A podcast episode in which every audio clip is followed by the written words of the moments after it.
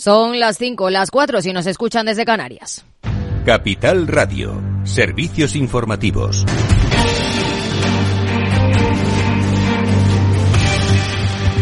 ¿Qué tal? Muy buenas tardes. El presidente ejecutivo y CEO de Grifols, Thomas Glansman, ha anunciado que se convertirá en presidente no ejecutivo de la empresa a partir de 2025. Declaraciones en una conferencia con analistas tras la presentación de los resultados del ejercicio 2023, en los que la empresa obtuvo un beneficio de 59,3 millones de euros, un 71,5% menos. Detalles. Alejandra Gómez, buenas tardes. Buenas tardes. Así es, debido, dice la Demo Derivados, al coste de la reestructuración en la que está inmersa. Señala Grifols de que de no haberse dado estos gastos extraordinarios, su beneficio neto se habría situado en 206 millones, en línea con el año 2022. En palabras de su consejero delegado, Thomas Gladman.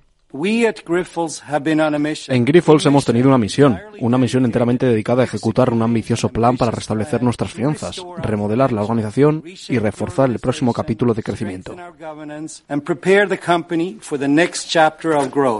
A pesar de ello, los ingresos de la farmacéutica se han elevado hasta cifra récord de casi 6.600 millones de euros, mientras que su ratio de deuda se ha rebajado. La farmacéutica ha hecho alusión en su call con inversores al proceso que se está llevando a cabo con Shanghai RAS y Haier. Sobre Shanghai RAS y Haier, la diligencia de vida ha concluido hoy y me complace decir que el acuerdo está avanzando hacia el cierre. Estamos a la espera de las aprobaciones reglamentarias, pero estamos planeando o apuntando, no lo sé, el cierre tendrá lugar el primer semestre de 2024. Por su parte, los ingresos se han elevado un 10,9% en relación a un año antes y el EBITDA se ha situado en 1.474 millones de euros, lo que representa un margen sobre las ventas del 22,4%. Gracias, Alejandra. Seguimos en el plano empresarial porque IAG ha nombrado a Marco Sansavini, nuevo CEO y presidente de Iberia, y Carolina Martinoli será la, nuevo, la nueva CEO y presidenta de Vueling. Los cambios serán operativos a principios de abril. El holding ha presentado resultados que han estado en línea con lo esperado y ha ofrecido unas perspectivas positivas para este año gracias a la demanda sostenida de viajes. La compañía ha multiplicado por seis su beneficio hasta los 2.665 millones. El Congreso vuelve a aprobar la senda de estabilidad para el periodo 2024-2026. La ministra de Hacienda, María Jesús Montero, ha vuelto a presentar los mismos, los mismos objetivos que hace un mes y que luego se rechazaron en el Senado con la mayoría absoluta del PP. María Jesús Montero ha criticado a los populares en el Congreso por, dice, poner palos en las ruedas al gobierno. Le recuerda que comunidades autónomas como Castilla y León y Andalucía ya han elaborado sus presupuestos con la previsión de un déficit del 0,1% y le ha avisado de que aunque crea que vetando esos objetivos van a tumbar también también los presupuestos, se equivocan. Y voy a repetirlo las veces que haga falta. Actuar en contra de los propios intereses de las comunidades autónomas donde se gobierna no tiene absolutamente ningún sentido, porque sería renunciar a mejorar los servicios públicos de los ciudadanos, algo totalmente incomprensible si las políticas públicas se orientan al interés general. Bloquear los objetivos de estabilidad, créanme, no tiene pies ni cabeza, salvo que el único interés que les dirige sea seguir poniendo palos en la rueda a este gobierno. En el plano internacional, Putin amenaza a la OTAN con consecuencias trágicas si envía soldados a Ucrania y avisa de que deja la puerta abierta a una guerra nuclear. Laura Antiqueira. Una amenaza que llega después de que el presidente francés Emmanuel Macron haya desatado una polémica al decir el pasado lunes que hay que enviar tropas a Ucrania. El resto de socios europeos y Estados Unidos han mostrado su desacuerdo ya que Rusia ha advertido en varias ocasiones que esto desencadenaría un conflicto directo. Esta vez Putin ha asegurado que las consecuencias serán mucho más trágicas si envían militares a Ucrania. También ha recordado la gran capacidad nuclear que tiene Rusia. Tenemos un arma que puede alcanzar objetivos en su territorio. Deberían entender que lo que están haciendo ahora, que está aterrorizando al mundo, implica el riesgo de un conflicto con armas nucleares. Eso sería la destrucción de la civilización. ¿No lo entienden o qué? En su discurso anual desde Moscú ha recalcado que la guerra la empezó Occidente y la propia Ucrania y hará todo lo posible para conseguir sus objetivos. El mandatario también ha recordado que la absoluta mayoría de rusos apoya la invasión y de cara a las próximas elecciones ha prometido ayudas estatales para educación, sueldos públicos, empresas privadas y sectores económicos. Gracias, Laura. Pues con eso les, les dejamos con Rocío Arbiza en Mercado Abierto. Buenas tardes.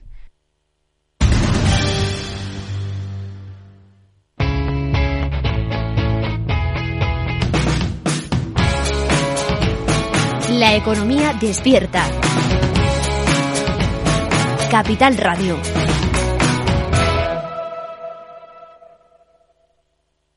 ¿Estás completamente seguro de que la rentabilidad de tus planes de pensiones es la mejor que puedes obtener? Si tu gestor solo te ofrece los planes de su banco, estás perdiendo oportunidades y, lo que es peor, años de rentabilidad para ti. En Velaria Inversores estamos a tu servicio, no al del banco. Trabajamos con 180 planes de pensiones de las entidades más punteras de España y de ellos solo te ofrecemos los de mayores perspectivas de rentabilidad, sin ningún coste para ti. Si quieres más rentabilidad, visita velariainversores.com. Tardes de Radio y Economía. Mercado Abierto con Rocío Arbiza.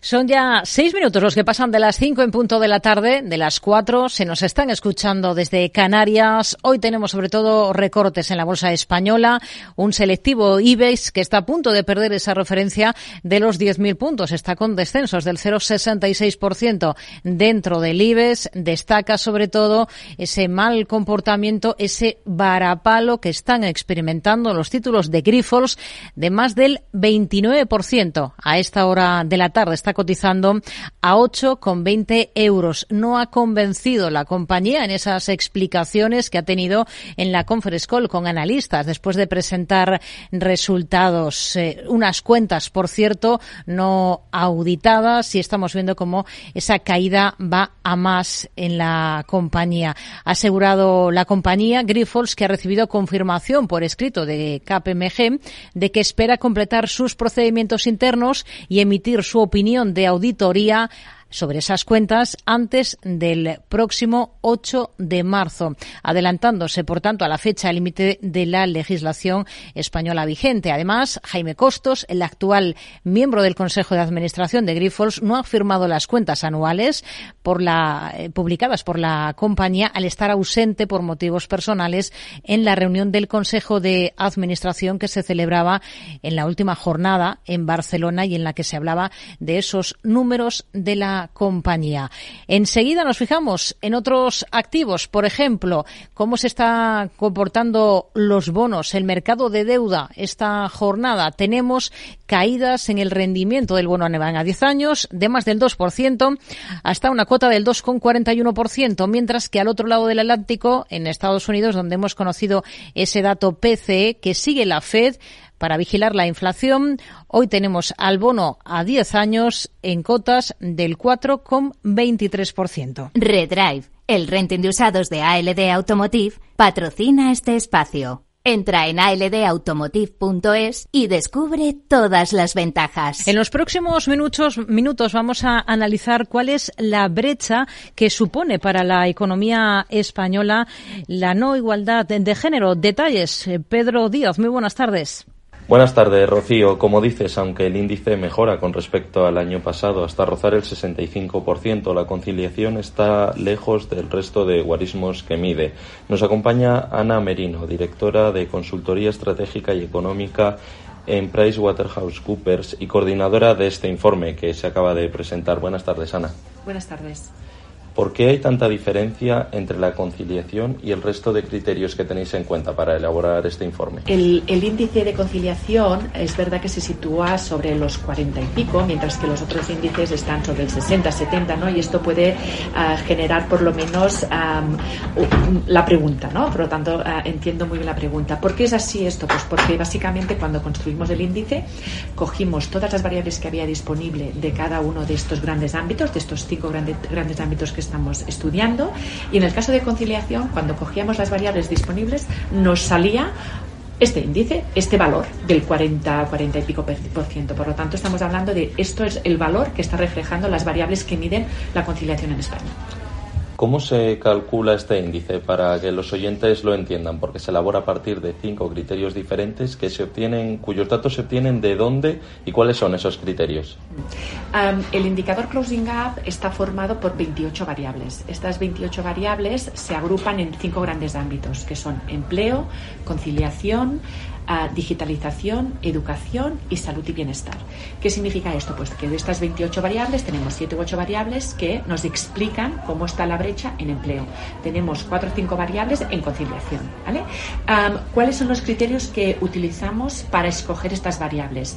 Pues básicamente que fueran variables obtenidas de fuentes públicas y reconocidas, es decir, teníamos que asegurarnos que la fuente era válida y también otra cosa importantísima es que tenían que ser variables que se actualizaran anualmente a ser posible, porque si no el índice no podría tener continuidad. ¿vale? Por lo tanto, estos, estos fueron los criterios de selección de estas 28 variables. El índice dice que harían falta 39 años para llegar a la paridad entre hombres y mujeres en el ámbito, sobre todo laboral. ¿Cómo se puede acelerar este ritmo, si es que es posible hacerlo? Pues básicamente a ver, ah, se puede hacer de dos formas, seguramente, ¿no? Políticas públicas, es decir, por ejemplo, vemos que aunque conciliación es el ámbito con un porcentaje más bajo o con un porcentaje más alto de brecha, para entendernos, ha habido un cambio muy importante a lo largo de estos últimos años. ¿Por qué? Básicamente por las medidas que se han ido adoptando por parte del gobierno de conciliación, por ejemplo, con el permiso de paternidad, con las ampliaciones de las bajas de, de maternidad, etcétera, etcétera. Por lo tanto, las políticas públicas son súper importantes, pero también el trabajo de las empresas privadas. Es decir, y aquí tenemos un buen ejemplo con Closing Gap. Closing Gap es ah, una asociación de 12 empresas que lo que pretenden es precisamente que estas brechas se vayan acabando. Por lo tanto, sí que es cierto que las empresas tienen una responsabilidad en esto, ¿no? Y, y aquí es donde Closing Gap tiene mucho trabajo que hacer. En otros asuntos, ahora que la productividad está en boca de todos, que una de las principales apuestas es solucionar precisamente el problema de falta de productividad que tenemos en España, el índice muestra que, pese a que más de la mitad de la población en edad de trabajar son mujeres, apenas aportan un 42,3% del Producto Interior Bruto aquí en España. ¿Por qué? ¿Qué factores lo explican?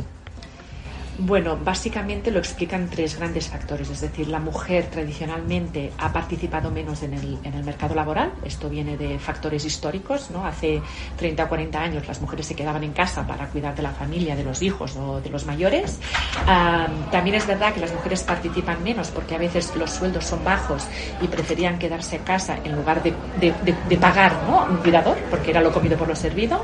Luego también hay otro tema que son ah, el número de horas trabajadas. Es verdad que las mujeres tradicionalmente han sido las que se han cogido las reducciones ah, para cuidar a hijos, a dependientes, etcétera. Por lo tanto, esto es un tema que también condiciona mucho la productividad en el caso de las mujeres. Y luego los sectores donde trabajan las mujeres, que suelen ser sectores ah, con menor productividad. ¿vale? Por lo tanto, esto hace que no sea exactamente lo mismo ah, la productividad de, en hombres y mujeres, ¿no? o la contribución al PIB de hombres y mujeres, porque hay esta pequeña diferencia. En cuanto a la educación, la brecha también empeora con respecto a los datos de 2022 y aunque está al 30% de cerrarse, es uno de los guarismos que quizá está más cerca de la paridad, en áreas como las ciencias, matemáticas o ingenierías, las conocidas como STEM, supera el 50% esa brecha. ¿Cómo podemos atraer a las mujeres hacia esos campos o si ya se está haciendo? Bueno, yo creo que se está haciendo una labor súper importante para, para, que las mujeres se atrevan ¿no? a, a, a, escoger este tipo de carreras. Yo creo que es un tema cultural, es decir, las mujeres ah, ah, en el ámbito ¿no? de ingeniería, en el ámbito STEM, muchas veces no, no, nosotras no nos podemos permitir, nosotros no llegaremos, no seremos capaces, etcétera. ¿no? Yo creo que aquí hay un tema cultural importantísimo y, y lo que ayuda mucho en este tema es tener referentes. Y yo creo que esto lo estamos consiguiendo y, y me da la sensación que esta variable cada día irá mejor. Cada año irá mejor, creo. Y en último lugar, mirando al futuro, eh, se ha comentado en la presentación del índice de este año que la brecha entre mujeres jóvenes y hombres jóvenes, la brecha salarial, se está reduciendo. Eh, somos, ¿Tenemos esperanza de cara al futuro? Sí, no, yo creo que estos son datos muy, muy esperanzadores, la verdad. Es decir, sí que es cierto que estamos hablando de una variable, que es brecha salarial, es una de las 28 que tenemos, ¿no? Pero sí que es verdad que, por ejemplo, la brecha salarial condiciona la brecha en pensiones, ¿no? los números dicen que cuando te lo miras por rango de edad, sí que nos estamos dando cuenta que las mujeres empiezan a tener sueldos iguales a los hombres o incluso un pelín superiores, ¿no? Parece que todo esto es por la, la formación, la educación, etcétera, etcétera, que normalmente están más formadas y en algunos casos están sobreformadas. ¿no? Y por lo tanto yo creo que esto es súper positivo y es un ámbito de análisis, es un campo de análisis que nos gustaría trabajar con más detalle porque creemos que aquí uh, empieza un cambio. Ana Merino es directora de consultoría estratégica y económica para PricewaterhouseCoopers y además es coordinadora de este informe. Muchas gracias por atender a Mercado Abierto, Ana. Muchas gracias a vosotros. Gracias, Pedro. Pues la conciliación es la gran asignatura pendiente para cerrar la brecha de género. Por tanto, es la principal conclusión de esa cuarta edición del índice de Closing Gap que ha publicado la asociación del mismo nombre junto a PVC esta jornada. Redrive, el renting de usados de ALD Automotive, ha patrocinado este espacio. Entra en aldautomotive.es y descubre todas las ventajas. Bueno, pues más allá de este análisis de cómo ha evolucionado el impacto de la brecha de género en la economía española en el último año, vamos a poner el foco en qué asunto esta tarde, Lucía Martín. Hoy ponemos el foco en la venta de la mansión de Freddie Mercury, que coincide con la recuperación del mercado inmobiliario de lujo.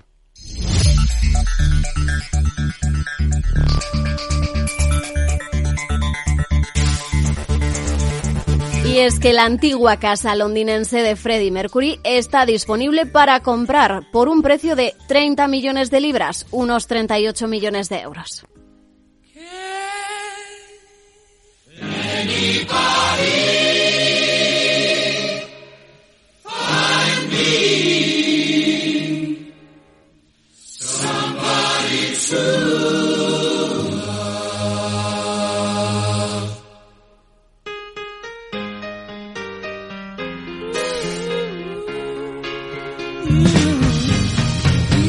Se trata de Garden Lodge en Kensington, al oeste de Londres. El líder de Queen vivió en esa mansión durante 11 años. La propiedad fue comprada por Mercury en el acto cuando la visitó por primera vez en 1980, al menos así lo recoge Knight Frank, que se encarga ahora de la venta. Tiene algunas características únicas como una sala de estar japonesa, un salón de doble altura, un bar, biblioteca y un centro de música.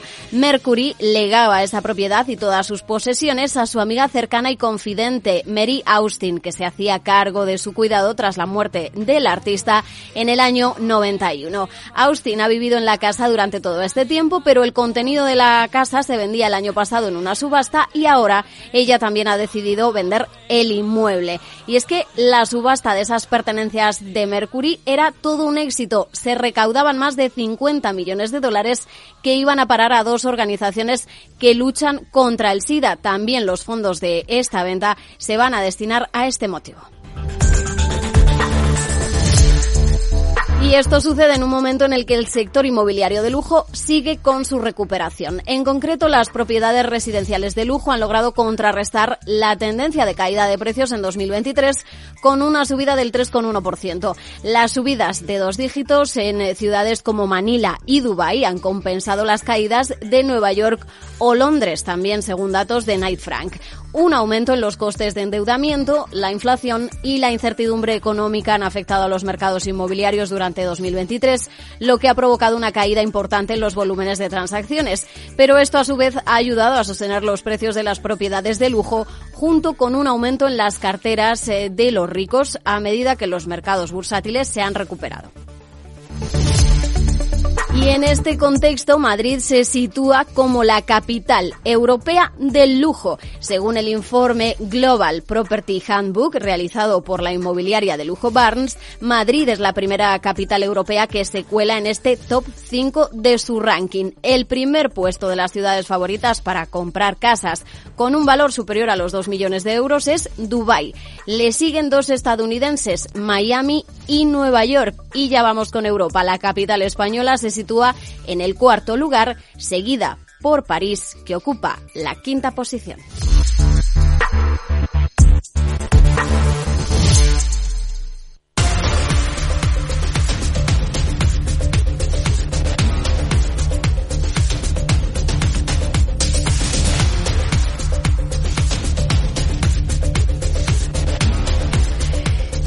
Seguimos en Mercado Abierto, hablamos ahora con Sergio Ávila, analista de IG. Sergio, ¿qué tal? Muy buenas tardes. Hola, ¿qué tal? Buenas tardes. Bueno, hoy toca comenzar por, por la que es la referencia macro de la jornada, ese dato PCE en Estados Unidos del mes de enero que tanto vigila de cerca la Reserva Federal. ¿Qué le ha parecido y cuáles cree que pueden ser las posibles implicaciones en términos de decisiones futuras de la FED? Bueno, pues hemos tenido un dato que ha quedado en línea con las expectativas, ¿no? En 2,8%, eh, un poquito inferior al dato previo, que fue el 2,9%, eh, lo que refleja estabilidad en las presiones inflacionarias, eh, pero es cierto que la inflación de momento sigue estando un poco por encima de lo que es el objetivo de la tasa federal, ¿no? Que es del 2%. Bueno, vamos a ver eh, cómo se lo toma la, la Federal, que está pendiente de los datos, para poder plantear cuál puede ser el movimiento futuro. ¿no? Lo que hay que fijarse es eh, lo que están planteando los futuros sobre fondos federales, que de momento pues siguen pensando que se puede seguir retrasando un poco lo que es la primera bajada de tipos, ¿no? Eh, al menos hasta verano. Así que, eh, bueno, pues eh, este momento está haciendo que, el dólar se vea hoy ligeramente una ligeramente negativa porque bueno eh, menos inflación de la que de la que veníamos teniendo anteriormente hmm. habrá que ver como decimos qué es lo que dice la Fed Caída inesperada que hemos tenido en las ventas minoristas en Alemania, aquí en Europa. Han bajado un 0,4% en enero frente a diciembre. El descenso es más leve que el registrado en ese último mes del ejercicio 23, pero contrasta con el repunte de cinco décimas, que es lo que estaba esperando el mercado, ¿no? Hay un importante gap, importante decepción, ¿no? Bueno, sí, efectivamente, ¿no? Es, eh, queda por, por eh, contrario ¿no? a lo que el mercado inicialmente esperaba. Cierto es que la tercera caída mensual eh, en, este, en este dato y esto señala que hay una debilidad persistente en el consumo interno. ¿no? Tenemos por un lado alta inflación, que sigue estando todavía por encima de los objetivos del, Banco Central Europeo, disminución del poder adquisitivo, incertidumbre económica, todos ellos son factores que, que están detrás de esta tendencia negativa. Bueno, pues eh, como vemos, Alemania sigue mostrando datos eh, de enfriamiento, de debilidad, y, al final, pues es la locomotora, ah, ¿no? es la principal economía de Europa, y esto sí que puede ser eh, un factor importante de cara a decisiones que pueda tomar el Banco Central Europeo al futuro. Hmm. Tenemos eh, hoy referencias de datos de precios tanto en Alemania, en la locomotora de la Unión, como aquí en nuestro país. ¿Qué valoración hace? Bueno, la disminución de la tasa de inflación en Alemania está el 2,5% en febrero. Nos indica que es el nivel más bajo desde mediados, desde mediados de 2021. Bueno, esto es una señal positiva que sugiere cierta estabilización de los precios. Es una tendencia que podría indicar un alivio de las presiones inflacionarias eh, lo cual es bueno ¿no? para eh, los consumidores, tanto para los consumidores como para las empresas, que pueden mantener controlados un poco más los costes, pero todavía, bueno, pues eh, hay que seguir fijándose eh, tanto en la inflación como en el crecimiento en Europa. Y en el caso de España, el IPC también ha mostrado una caída con respecto al dato anterior, aunque se espera todavía una caída mayor, lo cual, de momento, pues sigue estando la inflación ahí vigente, ¿no? Hmm. Japón, el YEM, eh, pues le hemos visto esta, esta jornada llegar a tocar máximos de dos semanas después de que uno de los miembros de la Junta del BOG haya señalado que el Banco, el Banco Central debe considerar revisar su política ultralaxa, incluida la salida de los tipos de interés negativos y los límites de rendimiento de los bonos. No sé qué le parece. ¿El mercado para cuándo descuenta ahora que el Banco Central japonés pueda dar ese paso? ¿Para cuándo un endurecimiento monetario?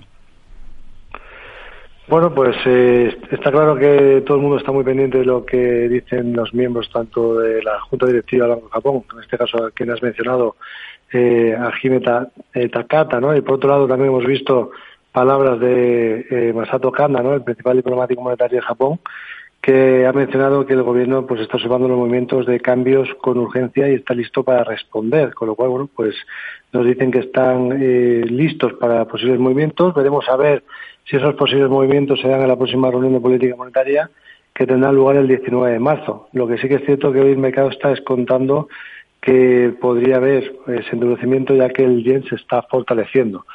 Vamos a ir viendo cuáles son los próximos eh, pasos que dan o cuáles son las pistas que nos van dando a medida que se vayan pronunciando los miembros del Banco de Japón. Hmm. ¿En qué cruces de divisas están viendo especial interés ustedes ahora?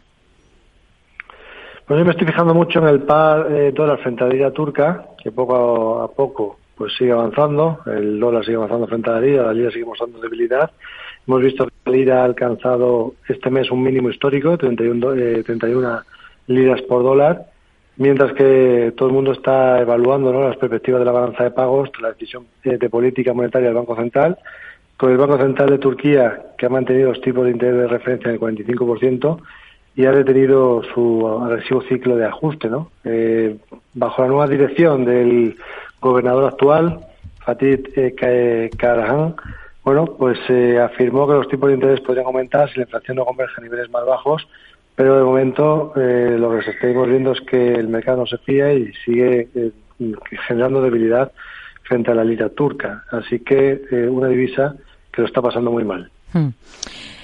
por el lado de las materias primas, em, en estos dos primeros meses del ejercicio, ¿qué ha sido lo mejor y qué, y qué ha sido lo que peor se ha comportado?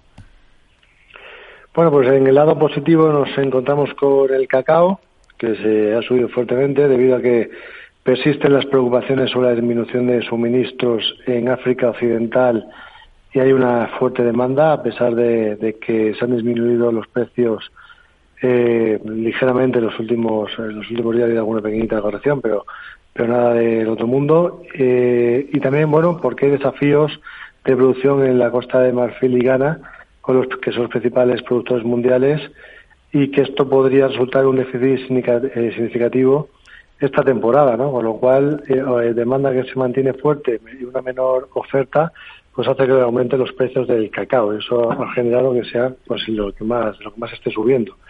Y luego por el lado negativo, mm, me estoy fijando mucho en lo que está haciendo el comportamiento de los precios del gas natural, principalmente aquí en Europa, que, se ha caído debido a los altos inventarios y una menor demanda.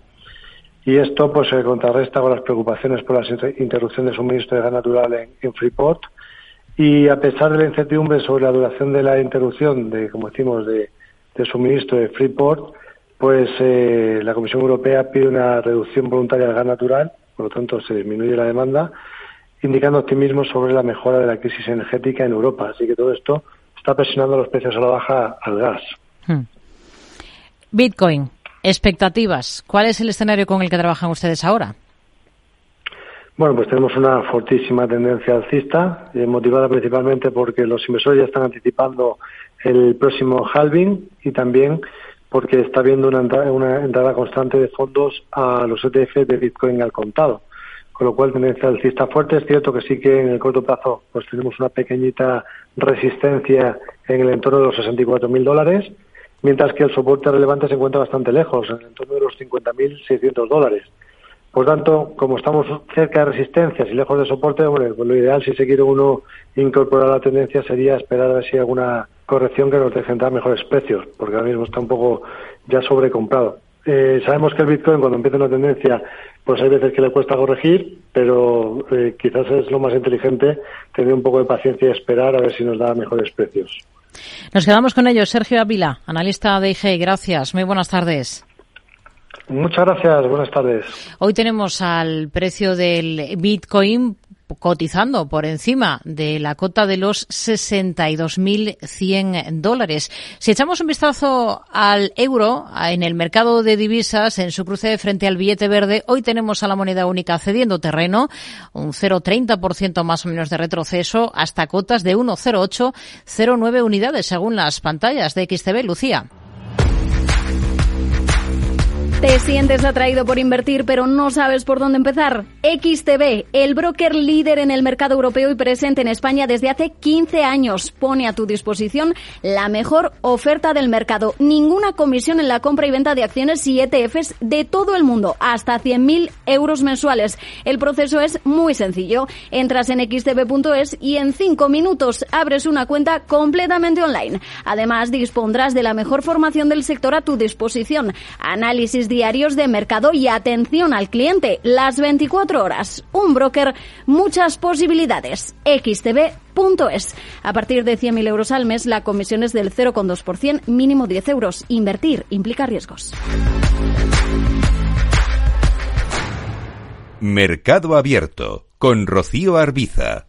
Llamativo comportamiento el que está experimentando Grifols esta jornada. El varapalo, el desplome para la compañía supera ahora el 35%. Está a 7,52 euros después de que la compañía, como saben, haya presentado esta jornada resultados sin auditar, pero después de que a mediodía, eso de las dos y media de la tarde, pues haya comenzado esa conferencia con analistas en la que mm, parece que no han convencido nada los argumentos que daban desde la compañía al respecto del estado financiero de Grifols. Eh, esto ha dicho, por ejemplo, Alfredo Arroyo, que es su director financiero con respecto a la caja. La generación de flujo de caja ha tenido el alza en 2023, impulsada por el fuerte impulso en todo el negocio. Aumentamos el flujo de caja operativo en cerca de 300 millones, excluidos los gastos de reestructuración. El flujo de caja libre se aceleró en el segundo semestre del año y se espera que siga mejorando en los próximos años. Prevemos un aumento significativo de nuestra capacidad de generación de tesorería, optimización de inventarios basada en un mejor equilibrio eh, del EBITDA y la normalización de las eh, inversiones. Pese a todo, pese a estas explicaciones, aquí en este programa, Saber Brun de Trea Asset Management ponía el foco precisamente en estos datos. Y lo que falta aquí es concreción. Lo que dice eh, o, lo que esperaban es unas mejoras de márgenes EBITDA de unos 1.800 millones pero luego añaden que la generación de, caja prácticamente va a ser cero. Entonces aquí las preguntas han sido centradas en ese aspecto, ¿cómo que va a ser cero, no? Si lo que se esperaba era un incremento de unos 500 millones que permitirían reducir la abultada deuda que tiene, ¿no? Tardes de Radio y Economía. Mercado Abierto. Con Rocío Arbiza.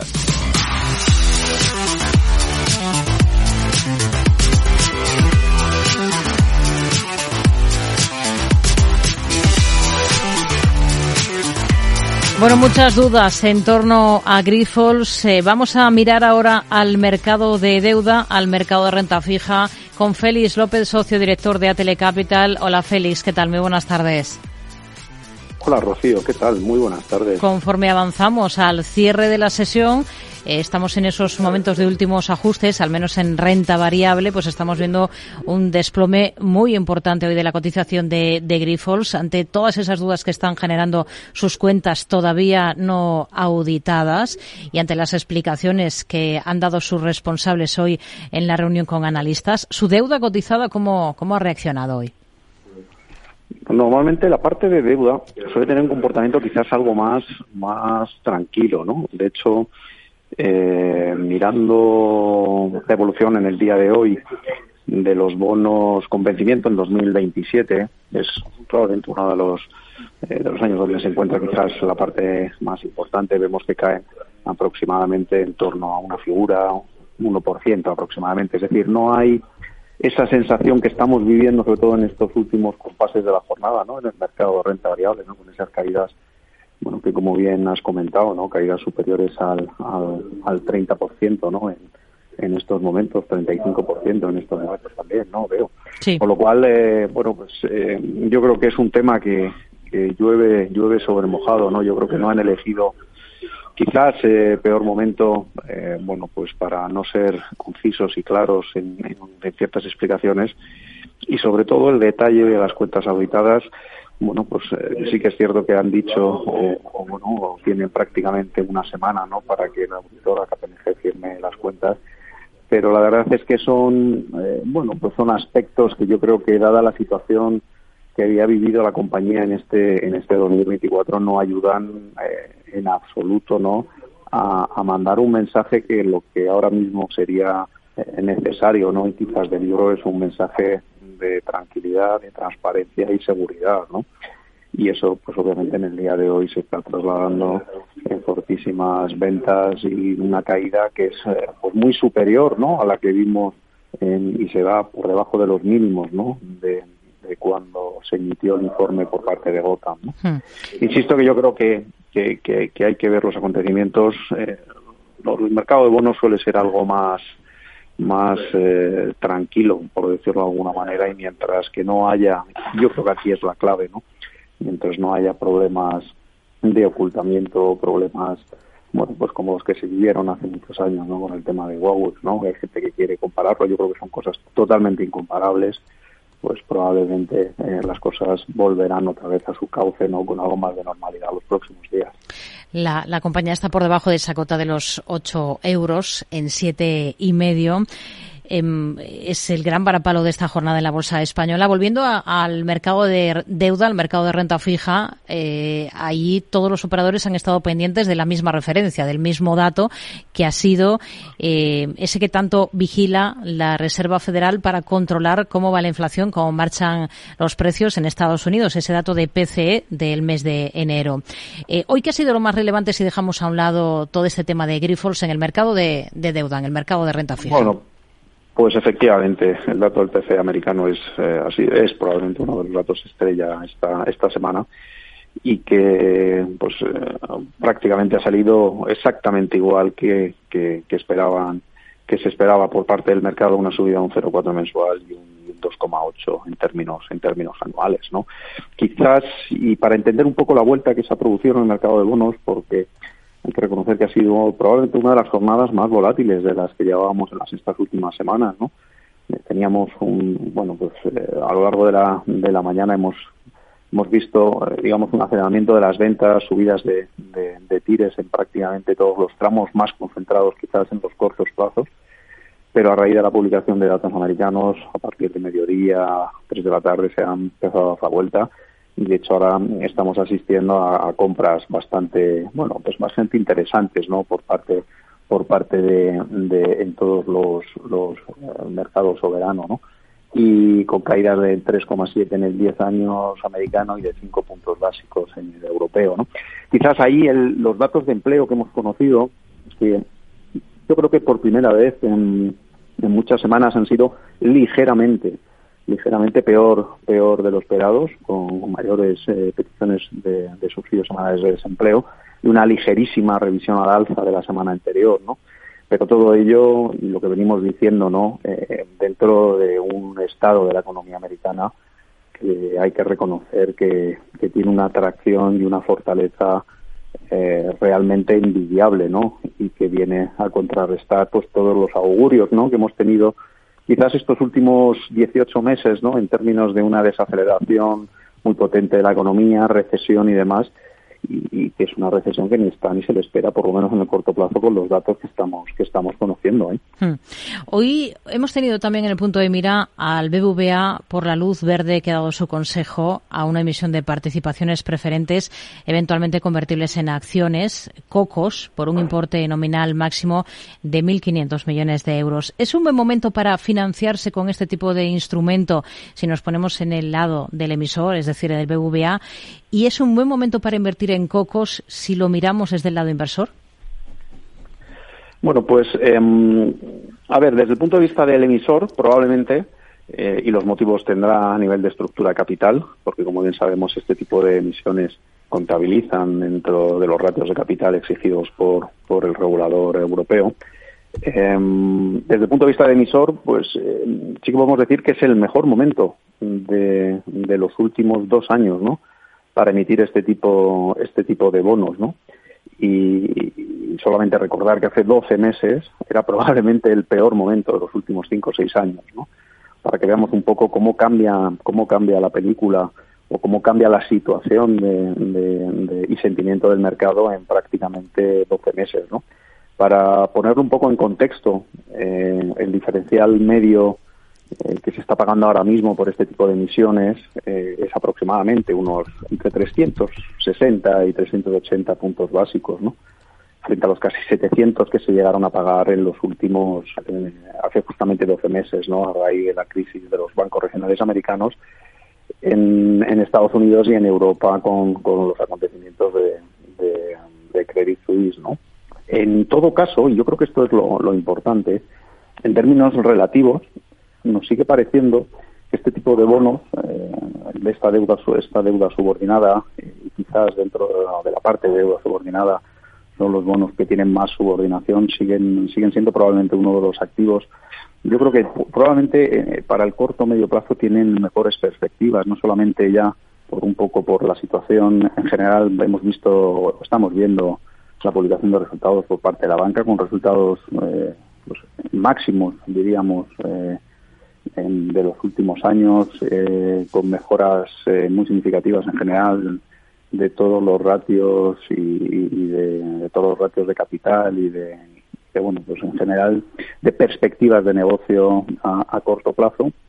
Y siguen teniendo, al final, yo creo que es lo, importante, un, entorno macro que por lo menos en el corto y medio plazo eh, sigue favoreciendo un poco este tipo de este tipo de, bonos por el respaldo que da la situación de los propios bancos que los emiten, ¿no? Hmm. Con lo cual, aunque estamos en, esa parte, eh, quizás en el, en el, momento de rentabilidades más bajas de los últimos eh, dos años, sigue siendo quizás atractivo, ¿no? Y en términos relativos para el resto de mercados de renta fija, eh, crédito corporativo, incluso bonos soberanos, cédulas, eh, bueno, pues eh, también se encuentran prácticamente en los mejores momentos de esos de esos últimos dos años. Félix López, socio director de Atele Capital. Gracias. Buenas tardes. Muy buenas tardes, Rocío, y hasta la próxima. Mercado Abierto. Capital Radio. Momento de mirar al cierre de la sesión en renta variable en nuestro país con José Lizán, gestor de Reto Magnus y CAP en Quadriga Asset Managers. Hola José, ¿qué tal? Muy buenas tardes. Hola Rocío, ¿qué tal? Muy buenas tardes. Bueno, Grifols, una caída de más del 34,9% al cierre de la sesión, termina en 7 euros y medio eh, la compañía. Hoy ha sido el día en el que ha presentado resultados, son unas cuentas que no están auditadas. Luego ha habido explicaciones eh, por parte de los responsables de la compañía en una conferencia con analistas y ha sido justo después de terminar esa conference call cuando han empezado eh, las ventas de manera más contundente ¿no? en, en la compañía hasta ver el resultado que tenemos al cierre de esta sesión. ¿Qué es lo que sobre todo ha decepcionado de lo que se ha dicho en esa conferencia con eh, inversores? Porque allí, por ejemplo, el presidente ejecutivo y consejero delegado ha dicho que la firma auditora eh, KPMG está ultimando su informe sobre las cuentas de la compañía correspondientes al 23 y que va a emitir una opinión limpia y sin salvedades, que lo va a hacer antes del próximo 8 de marzo. Han señalado también que la venta del, al gigante chino Haier del 20% de Shanghai RAES ha eh, superado de manera satisfactoria esa due diligence se ha cerrado hoy mismo, con lo que solo falta la aprobación de los reguladores y en principio llegaría durante el primer semestre de este ejercicio. ¿Qué ha decepcionado, qué ha echado en falta? ¿Qué es lo que ha pasado hoy con Grifols? Bueno, yo creo que en, el conference call, como comentas, se ha apretado mucho a la compañía en ciertas discrepancias que hay entre el EBITDA generado y la generación de flujo de caja con los CAPEX anunciados y un poco pues hay una cifra entre 500 y 600 millones de euros pues que no concuerdan, ¿no? Y ante el acoso de las preguntas y de, un poco de, la ausencia de explicaciones coherentes sobre eso, pues eh, el mercado yo creo que ha, interpretado pues que ese tema de, de pagos y ajustes contables entre las filiales y la matriz pues son la explicación, ¿no? Yo creo que es un poco los fantasmas han vuelto a, a, sobrevolar sobre la compañía ante una ausencia de contundencia en las respuestas, en esas explicaciones, ¿no? Yo creo que van por ahí un poco los tiros y es un poco lo que, desde luego, pues ha, tumbado la acción, desde mi punto de vista. Hoy tenemos ese varapalo en el valor que termina por debajo de esa cota de los 8 euros. Eh, ha sido un mal día también, por ejemplo, para Amadeus, eh, salvando todas las distancias. Hoy ha recortado la central de reservas algo más de un 7%. Se ha publicado que estudia la compra de una compañía que está valorada en unos eh, 7.000 millones de dólares. Em, ¿Qué le parecería una operación de este tipo? ¿Es un bocado demasiado grande? Bueno, es un bocado grande porque estamos hablando de con la prima sobre el precio de cierre de ayer, pues que son casi, casi 8 billones o por encima de los 8 billones y el mercado lo que está descontando en esa caída es que probablemente si la acomete tendrá que acometer una ampliación de capital de unos 2.000, 3.000 millones de euros para mantener un ratio de deuda por debajo de, de, niveles razonables, ¿no? Si, si lo hiciera a pulmón se iría a niveles de deuda de tres veces y media, con lo cual sería un apalancamiento en los tipos de interés actuales excesivo y el mercado yo creo que lo que está descontando es que si la acometen pues tendrán que hacer un mix de deuda y ampliación de capital para tener unos ratios de deuda pues en torno a las 2,5 veces deuda neta, ¿no? Yo creo que un poco está descontando ese posible escenario de una posible dilución y luego un riesgo de integración, ¿no? De la compañía a futuro hmm. eh, que se tardará en aflorar las sinergias, aunque parece que es muy sinérgica la compañía y, y, está centrada en medios de pago, sobre todo para el sector de hospitality y sectores muy relacionados con Amadeus y, tendría sentido estratégico, pero hay un riesgo financiero en cuanto a una posible ampliación de capital. Hmm. IAG también ha terminado al final con descensos de más del 3%. Ha presentado números. ¿Cómo ha visto esas cifras que ha dado la, la compañía, que de momento no avanza dividendo ya? Sí, bueno, yo creo que van en la buena línea, en el sentido de que es una compañía que está generando caja, tiene la deuda controlada, ¿no? Por debajo de las dos veces. Sí que es verdad que es una compañía que le está costando eh, retomar eh, un poco lo que nos tenía acostumbrados en la fase pre-COVID, ¿no? Y que no nos olvidemos que estaba en un momento súper dulce de generación de, de, cash flow, de pago de dividendos y, sí que es verdad que las guías para el conjunto del año que viene eh, pues son optimistas y, pretenden volver al dividendo, pero yo creo que todavía hace falta más ejecución para que el mercado lo compre, ¿no? Y probablemente pues le cueste un poquito, aunque nosotros pensamos que está muy barata y que creemos que tiene que irse hacia la zona de dos euros y medio en algún momento pero sí que es verdad que yo creo que va a hacer falta más delivery para que el mercado lo compre. Hmm. Tenemos a Solaria también con un importante castigo de más del 5%. Eh, en las últimas horas, al cierre de la última sesión, presentaba resultados. ¿Qué ha sido lo que más le ha decepcionado? Yo creo que pues no alcanzar los objetivos de instalación, se ha quedado 500 megas casi por debajo, o 400 más o menos, y, y yo creo que es reiterativo, ¿no? El lanzar unos objetivos agresivos y luego el no cumplirlos, ¿no? Probablemente eso sea la mayor decepción en cuanto a la capacidad de instalación. Yo creo que el mercado está muy débil por la caída de los precios del gas, los precios del pool y los precios forward, ¿no? Que, que ha tumbado en un entorno de subida de tipos de interés a, todo el sector de renovables en este inicio de año. Nos olvidemos que arrancaba el año cerca de los 19 euros y está en 11 y creo que probablemente pues eh, la gran caída ya se haya producido, pero creo que va a hacer falta mucha más certidumbre en cuanto a cierre de PPAs y, y, megavatios instalados para que el valor reaccione, aunque también es verdad que creo que en estos niveles, desde mi punto de vista, el riesgo-beneficio es, es positivo o favorable para Solaria y la capacidad de que se produzca un M&A también, también está ahí, ¿no? Sé que sí que pienso que son niveles de ir acumulando y de comprando, pero creo que no va a ser rápida la vuelta o la salida, desde luego. Hmm. Por poner una nota positiva, Fluidra, que ha sido hoy la mejor compañía del IBEX, más de un 8,5% de repunte después de sus cifras, ¿qué potencial añadido le ve al valor? Bueno, sí que es verdad que ha sorprendido positivamente el cuarto trimestre con unos márgenes superiores a lo que se estimaba y, ha sido una sorpresa positiva en un entorno que no ha sido nada fácil. Hemos visto muchos competidores suyos pinchando, ¿no? Ha sido un año muy, muy duro, un año y medio muy, muy duro. Fue una euforia post-COVID para una resaca del, del post-COVID enorme, ¿no? Y, una, fuerte contracción y de stocking de, inventarios por parte de los mayoristas que, que, les ha hecho sufrir muchísimo, ¿no? Pero dentro de los comparables, pues ha sido, yo creo, de los vencedores. Y el 2024 parece un año más de transición, pero yo creo que lo peor ha quedado atrás, ¿no? Yo creo mm. que es un poco lo que está cotizando y que es una compañía de mucha calidad en un sector oligopolístico y que probablemente pues eh, el 2024 vaya de menos a más y el segundo semestre pues sea positivo. Yo creo que es un poco donde donde el mercado está apuntando. Ahora al cierre del mercado estamos pendientes de la publicación de resultados de Colonial, también cifras de ACS o de Acciona. En general, ¿qué espera? Yo creo que cifras de ACS muy positivas, está en un momento muy dulce. Eh, con mucha cartera de pedidos, con márgenes estables y haciéndolo muy bien y creo que probablemente sean unos resultados muy muy sólidos. Eh, creo que Acciona pues decepcionará como están decepcionando casi todo el sector eléctrico no y las perspectivas sobre todo como digo en un entorno de caídas de precios del pool y de muchas dudas en cuanto a la futura capacidad instalada pues creo que va a ser más decepcionante y creo que, que, Colonial pues presentará unas cifras sólidas porque es uno de los líderes lo que pasa es que está en un entorno macro nada favorable para todo el mundo de oficinas y, activos de este tipo y probablemente sea una oportunidad eh, desde mi punto de vista en torno a la calidad de los activos que tiene, la ocupación eh, y un poco la situación eh, nada que ver con las oficinas en Estados Unidos, nada que ver con las oficinas en Centro Europa, son oficinas muy prime y muy ocupadas y muy probablemente, pues como digo, eh, esté eh, sufriendo los entornos macro y hmm. de sus competidores, pero que nada tienen que ver con la propia compañía. José Lizán, gestor de reto Magnum SICAF en Quadri Asset Managers. Gracias. Muy buenas tardes.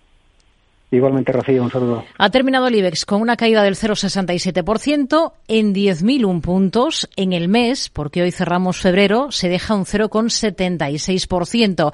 Entre los valores destacados en el lado positivo, Fluidra, que ha subido más de un 8,5%, Robi, que ha repuntado por encima del 4%, y en el lado negativo, Solaria se ha dejado un 5%, más de un 7% Amadeus, pero el auténtico castigo, el auténtico varapalo, ha sido para Grifols. Desplome del 34,93%, despide la sesión en 7,5 euros. Enseguida hablamos de sostenibilidad. Capital Radio. Siente la economía. ¿Estás harto de bajas rentabilidades? ¿No quieres seguir pagando altas comisiones a tu banco o gestora? Finicens es la solución perfecta para gestionar tu patrimonio. Traspasa tus fondos de inversión a Finicens y podrás obtener una mayor rentabilidad. Infórmate en el 910483004 y en finicens.com. Finicens, especialistas en inversión indexada. Mercado Abierto, Capital Radio.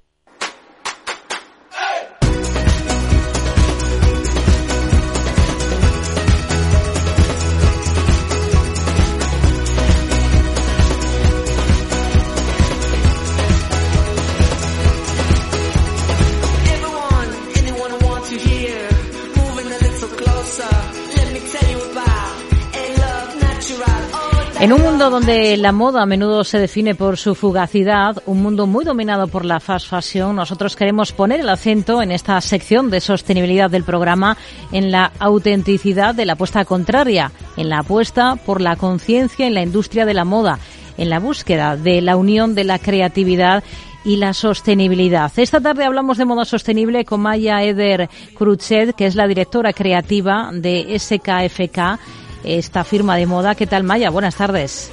Buenas tardes. Bueno, falta, falta mucha conciencia en la industria de la moda o sí que la hay, pero prima el margen fácil y se mira para otro lado.